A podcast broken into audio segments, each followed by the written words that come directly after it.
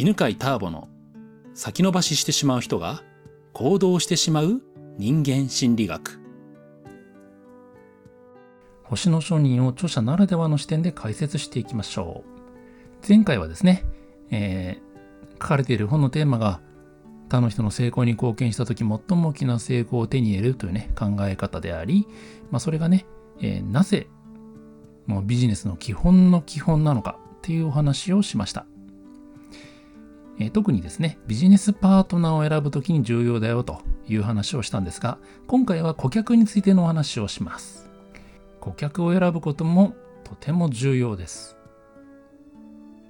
顧客に対しても、えー、成功させるというね、視点で選ぶといいですね。あなたが喜ばせたいし、喜ばせた時に喜びを感じられる人を選ぶことが大切です。これは仕事の、えー、やりがいを感じて続ける力につながるんですね。やっぱりね、あの、必要としてない人とかね、それから、えー、感謝を全く感じないような人を相手にすると、心がすり減っていきますよね。つまりね、まあ、多くの人は仕事ってお金のために、まあ、生活のためにしてると考えるんですけど、まあ、それだけだとね、自分の心が満たされないんですよね。お金目的だけでは心が枯れてしまう可能性があります。で、えー、特にね、自分でビジネスをするときには、この心が枯れちゃうっていうのが大問題になるんですよね。モチベーションが下がってしまう。えー、さらにね、お客様を喜ばせたいっていう気持ちにならないと、やっぱりビジネス自体が衰退していきます。まあ、ついにはもうビジネスなんてやりたくないっていう気持ちになってしまうんですね。まあ、そのような意味で誰を顧客にするかというのはとても大切です。あなたがこの人に貢献したい、こういうような人に対して、えー、喜ばせたい、えー、役に立ちたいと思う人をね、顧客として選んでください。起業した時にですね、僕が起業した時に24歳でね、まあ、中古車屋さんをやったんですけど、全くこの辺の考え方がなかったんで、まあ、そもそもビジネスというのはね、奪い合いだと、騙し合いだとくらいに思っていましたんでね。お客さんはとにかく来てくれたら全員お客さんだと思ってたんですよ。でどんな人に来てほしいかっていうのもなくてね。どんな人を喜ばせたいかじゃなくて、まあ、とにかく買ってくれる人を探さなきゃと思ってたんですよね。えー、それでね、やったことがね、とにかく金額を安くするっていうことでね。で、まあ、最小限のサービス。だけを提供すると。で、どうなったかというと、とにかくね、クレームが多いんですよ。安く買いたい人しか来ないんでね。だからお金がない人ばっかり来るんですよね。で、そうするとね、まあ、ちょっとした経費が、まあ、説明が抜けていたりね、あとは、まあ、当然車を買う時にかかる経費となるんですけど、まあ、それがですね、えーまあ、そんなの聞いてなかったっつってね、トラブルになることがね、本当に多かったですね。で、そのやっぱりね、あの、お客さんからね、クレームが来るとね、嫌になっちゃうんですよね。まあ、もちろん自分に非がある時にはね、申し訳ございませんと謝りますけど、まあ、非がないよなっていう時にもね、うん、まあ、クレーム言われるとね、もうなんか続けるのが辛いと。そのうちね、なんか電話を取るのが辛いっていうのね、そんな気持ちになっていましたね。ということでね、えー、他の人の成功に貢献すると言っても、誰の成功に貢献したいかっていうことを考えることはとても大切ですね。そしてもう一つ、成功に貢献すると言った時のですね、成功とは何かを考えていきましょう。どうやらですね、まあ、本を書いて出版した後にね、分かったんですけど、この成功というイメージがね、ちょっと皆さん大きすぎて、また限定されてるっていうのが分かりました。大きすぎるっていうのはね、なんか大成功する、うんなんだろう、大金持ちになるみたいなま、そんなイメージと、それから、経済的な成功だけを言っているというふうにね、やっぱりこう捉えられていることが分かったんですね。成功っていうのはですね、経済的な成功だけではなく、いろいろな分野の成功があります。例えば、健康とかね、人間関係とか、もちろん美容もありますよね。あとはもう楽しむ、趣味、遊びなども、それぞれの人生において成功という状態があります。で、例えば、じゃあ、経済的な成功の話をした場合にね、えー、経済的な成功もね、いろんなスタイルがあるんですね。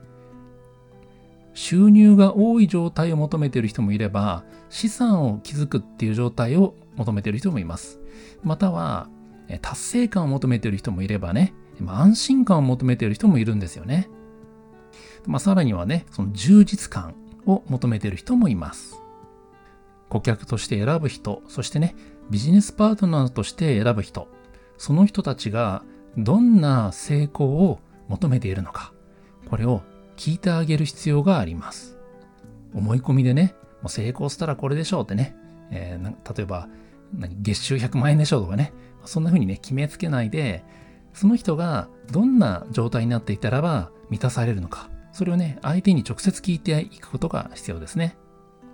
で、まあ、ほとんどの場合はですね、あなたはどんな成功を望んでいますか？と質問しても、えー、まあ、多くの方は答えられません。というのも、やっぱりね、成功っていうのがね、ハードル高くて、自分には縁がないというふうにね、多くの方が思っているんですよね。まあだからね、これは時間をかけて質問の角度を変えて聞いてあげる必要があります。成功という言葉に抵抗がある人もいます。多分ね、今聞いてる人もね、もう成功っていう言葉がなんかちょっと嫌いだなと思ってる人はいると思うんですけど、それはその人の中で成功というのが一定のイメージになってしまっているからなんですね。まあ、なのでね、先ほど話した成功っていうのはね、えー、何、えー、収入だけの話じゃないよと。まあ、経済的な分野の話だけじゃなくてね、健康とか美容もあるよ。パートナーシップもあるんだよっていう話が必要かもしれません。そうやってね、相手の頭の中を柔らかくしてあげて、発想を広げてあげて、えー、思い込みをね、取ってあげることによって、本当に目指す、求めている成功が出てくるかもしれません。ということはね、他の人の成功に貢献するためにはね、相手の人の成功を、えー、把握する必要がある。ね、相手の、えー、顧客やね、ビジネスパートナーの成功のビジョンをね、えー、聞いてあげる必要があるんですが、そのためにはね、まず自分自身が、あなた自身が自分のが望む成功ってどんな状態だろうかっていうのを、えー、分かっておく必要がありますね。自分の望む成功を深く掘り下げてね、より具体化すればするほど、人の成功を聞くときにね、いろんな角度の質問ができます。ということでね、えー、ぜひやっていただきたいのはね、あなたはどんな成功を望んでいるかというのをぜひね、書き出してみてください。え、それはね、経済的な分野だけじゃなく、健康ではどんな状態になっているのが理想でしょうか？人間関係はどうでしょう、ね、美容とかね、趣味、楽しみ、パートナーシップ、え、そのような人生のいろいろな分野でどんな状態になっていたらあなたは満たされそうか、これを書き出すことが大事です。で、そういうね、え、自分の成功の状態、えー、望んでる成功の状態を書き出すというワークをやったらば、周りの人の成功も聞いてあげてください。あなたがね、えー、成功の状態をね、聞き出すことによって、問いかけることによって、もうそれは相手の成功に貢献する第一歩なんですね。質問してね、その場で答えが返ってこないっていうのはね、よくあります。でも、質問されると人はその質問を覚えていて、えー、まあ、自問自答みたいな形でね、何回かね、考えるんですよ。でね、翌日とかね、まあ、1週間後とかね、まあ、もしかしたら、えー、数ヶ月後かもしれません。相手の中に私はこんな成功を望んでいるかもしれないっていうね、成功のビジョンがゆっくりと浮かび上がるなんていうこともありますね。そしてねえ、周りの人たちの成功を聞き出したらば、それをね、頭に置いときましょう。すると面白いことが起きます。こういったですね、音声を聞いたりね、本を読んだり、または、講演会などでね、お話を聞くと、あ、この話は誰々さんに役立ちそう。あ、この考え方は誰々さんにお話ししてあげたいなっていうことがね、浮かんでくるんですよね。で、それをね、えー、伝えてあげるのもいいですし、またはね、SNS で自分の言葉に変えてまとめて発信するのもいいですね。10人に貢献したらば10人があなたに、えー、貢献を仕返してくれるわけではありません。ね5人くらいかもしれません。でもその5人で十分なんですね。その5人の中には、将来あなたの大切な、えー、ビジネスやね、それからまあ、例えばパートナーシップとかね、美容とかね、健康とかね、共に成功していくようなパートナーが生まれるかもしれません。はい。ということで、えー、今回は星の商人の要約としてですね、著者だから語れる、えー、お話をさせていただきました。きっとね、この話というのは、まあ、今はね、へえ、そうなんだって、まあ、新鮮に聞こえるかもしれませんが、あなたが成功していけばいくほどですね、もう当たり前すぎる、そんな話、今更必要っていうような気持ちで、えー、聞くようになると思います。ね、なので時間を置いてぜひまたね、聞いてみてくださいね。そして、えー、星の商人ではね、またもう一個ですね、えー、まあ、仕組みで分かち合うっていうね、まあ、大切なことにも触れていますので、今日の話を聞いていただいてね、まだ星の商人を読んでいないとかね、前読んだけど内容忘れちゃったなという方はね、ぜひまた読んでみてくださいね。さて、今日はどんな気づきや学びがありましたか？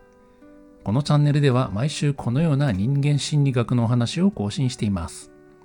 学びになったなと思った方は、ぜひもう一つ聞いていてくださいね。ではまた次の音声でお会いしましょう。この番組は、犬飼ターボ、ナビゲーター、竹岡義信でお送りしました。